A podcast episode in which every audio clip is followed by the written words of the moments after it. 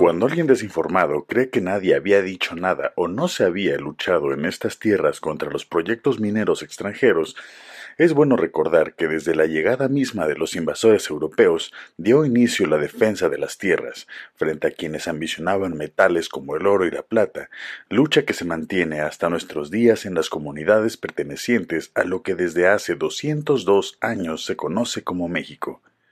Informes enviados por los invasores a la corona española señalaban que las minas de Sinaloa a partir de la década de 1530, que eran atacadas constantemente por los indios de la sierra y sufrían de insuficiente mano de obra y de avío por lo aislado de la región. En los mismos documentos se hace referencia a las minas ricas de los Zacatecas. Eran las minas de plata más ricas de todas.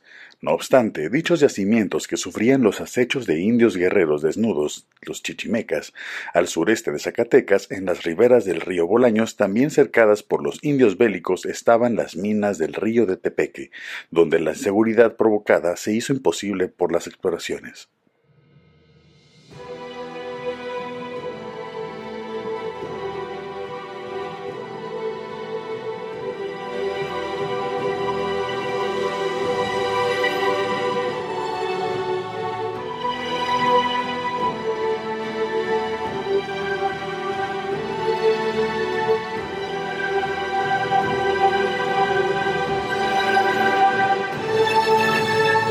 Unos 40 a 60 kilómetros de la villa de San Miguel de Culiacán, ya muy adentro en la Sierra Madre Occidental, estaba el distrito minero de las Vírgenes.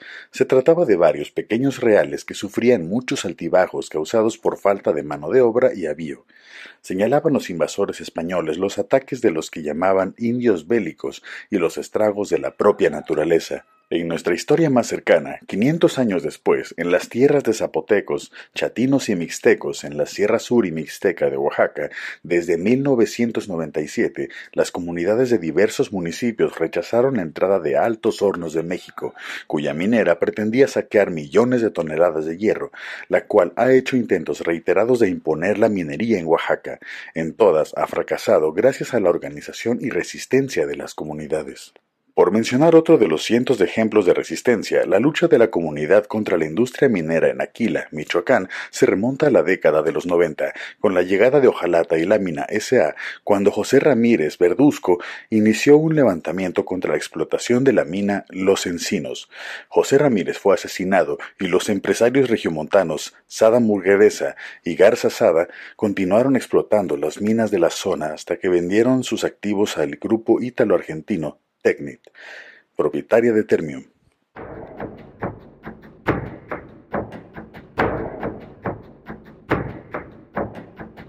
En 2023 la lucha continúa.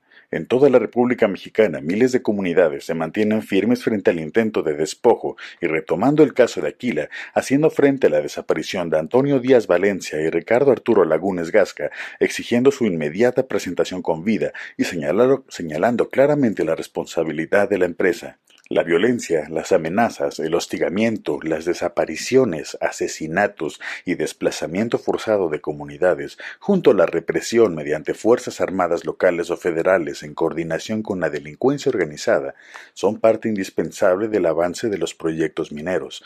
Por eso es necesario tener la información correcta para rechazar el saqueo de empresas que solo buscan la ganancia económica, sacrificando el medio ambiente y la salud de las personas. De esta manera, la organización de las comunidades puede evitar estas calamidades.